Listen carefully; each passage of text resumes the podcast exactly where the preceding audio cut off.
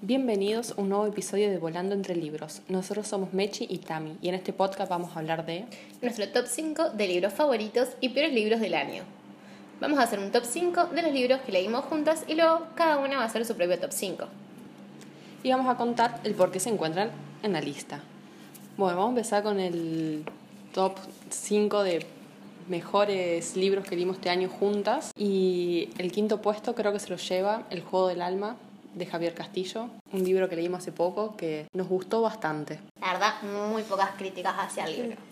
Que ya que estamos, momento chivo, tenemos el podcast. Eh, en el top 4 creo que es un buen lugar para La Vía Invisible de Adi LaRue. La me. Es más, hace poco estuve hablando con una chica, tipo, vi que lo leyó y le puse, yo también lo leí. Porque hace dos meses lo leí, pero modo fan todavía. Yo, yo, estoy obligando a todo el mundo que vaya a, a, leerlo, ese libro. Ese libro lo tiene que leer todo el mundo. Libro ideal. Aparte te deja pensando. Quedas conspirando un montón de cosas después de ese libro. ¿Hace cuánto que lo leímos? ¿Dos meses? Creo que sí. Y yo sigo pensando en, en ese final. Digo, Adi terminará con Rook. Sigo, te juro que sigo pensando. Yo sigo pensando, ¿y si es verdad? ¿Y si Adi existe? Necesito Sí. saberlo. Re.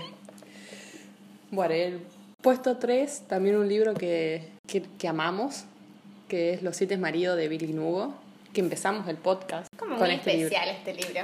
Empezamos el podcast con este libro. Fue uno de los primeros libros que leímos y dijimos, es hermoso y amamos mucho las dos. Normalmente como que siempre nos gusta un poquito más a una que a la otra. Pero acá es como que imposible. Y es tan bueno que lo amamos. Y no, no podíamos dejar de leer, era, necesitamos saber, o sea, tuvimos algunas críticas, algunas cosas que no nos gustó, pero en sí me sigo acordando de, de casi todo el libro. Y yo que tengo memoria de pajarito. Después tenemos En el puesto 2, It se, lleva, se lo lleva con amplia ventaja. Fue el primer libro del año que leímos juntas. Fue todo un reto, porque lo empezamos a leer. A partir de este perdimos el miedo de Mm. muchos libros.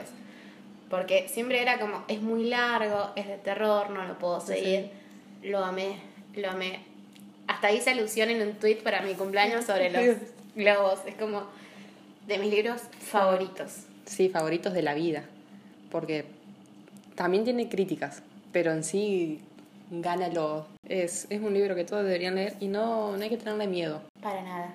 porque no, no da miedo. Y mil veces mejor que las películas. Sí, las películas nada que ver al libro. Y bueno, y el podio el- se lo lleva un libro que leímos en marzo juntas, que es Kim Hee-jong, nacida en 1982.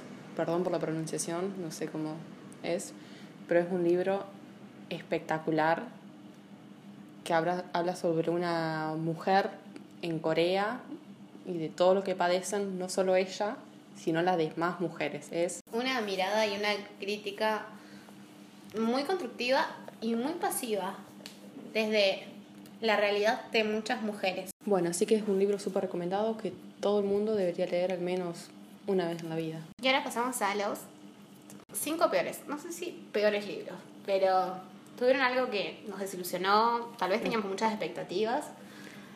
O no terminaron de cerrar como para decir que hago el libro. No sé, son esos que les ponemos del 1 al 5, 2, 2 y medio, 3 a lo sumo. Sí, tres con suerte.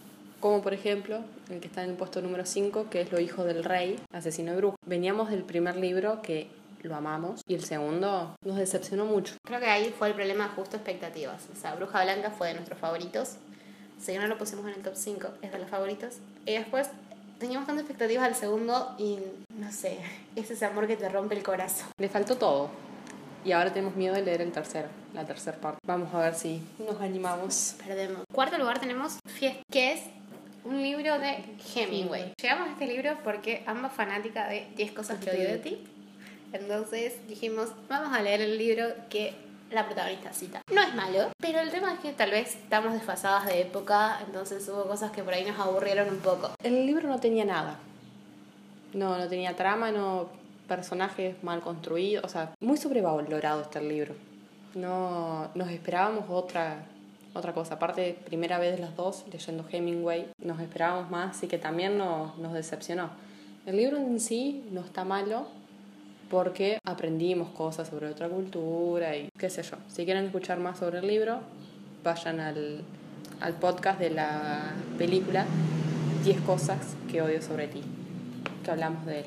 Eh, no está malo, pero... Hay algo que no terminas de cerrar. Creo que esperábamos demasiado de Hemingway. Es porque te da una, un paseíto por lo que era París, España, en esa época dorada de artistas. Que vivían borrachos. Y después, en el puesto número 3, está Ana Karenina, que también nos decepcionó. Es un libro largo, largo, larguísimo. Y le sobran páginas más de la mitad de las páginas sobran. La historia en sí me gusta.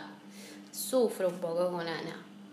Pero me pasa que me sobran páginas. No, no puedo sufrir tranquila porque me da mucha información y como me aburre más de lo que sufro a veces.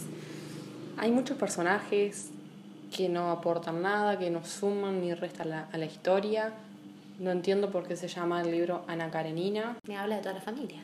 Claro, y no se centra solo en Ana Karenina, sino en el otro. Aporta, porque sabes aprender sobre el sistema de Rusia en aquella época, la sociedad, qué sé yo, pero no. No está dentro de los recomendados. Obviamente que no. Bueno, y ahora en el puesto número 2 está un libro que creo que odiamos, que se puede decir que fue... Este libro no solo nos decepcionó, sino que es malo, que es La fierecilla domada de William Shakespeare. En este libro está basada la película 10 cosas que odio de ti. Es un remake, obviamente, de la película en época mucho más actual. Y esperábamos muchísimo del libro y nos aburrimos muchísimo y había mucho machismo en el libro. Normal de la época de William. Todo perfecto. Pero no es un libro que hoy en día uno se sienta cómodo. Sinceramente, aparte, cuesta avanzarlo. Es re cortito, pero me costó como si tuviera 700 páginas. Sí, lo único bueno es que era corto. Y que es en formato dramaturgo, teatro, entonces como más llevadero. Sí, lo hace más corto. Si no, lo estaríamos leyendo hasta el día de hoy y creo que lo leímos en agosto.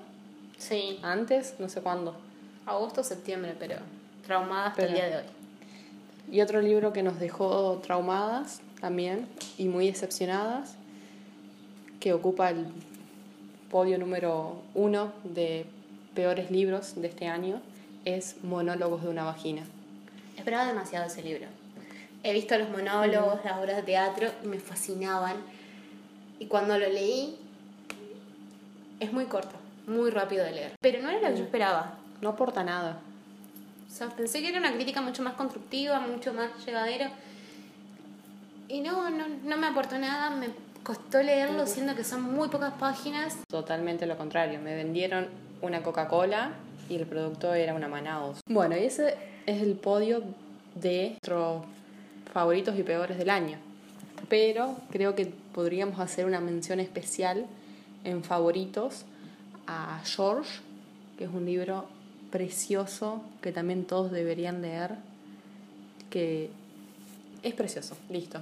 Es precioso, habla de un niño trans y es para toda la familia y para todas las edades que ayuda a entender muchísimo, te da una perspectiva mucho más linda, amplia, súper recomendada. Vayan a leerlo, nada más para decir.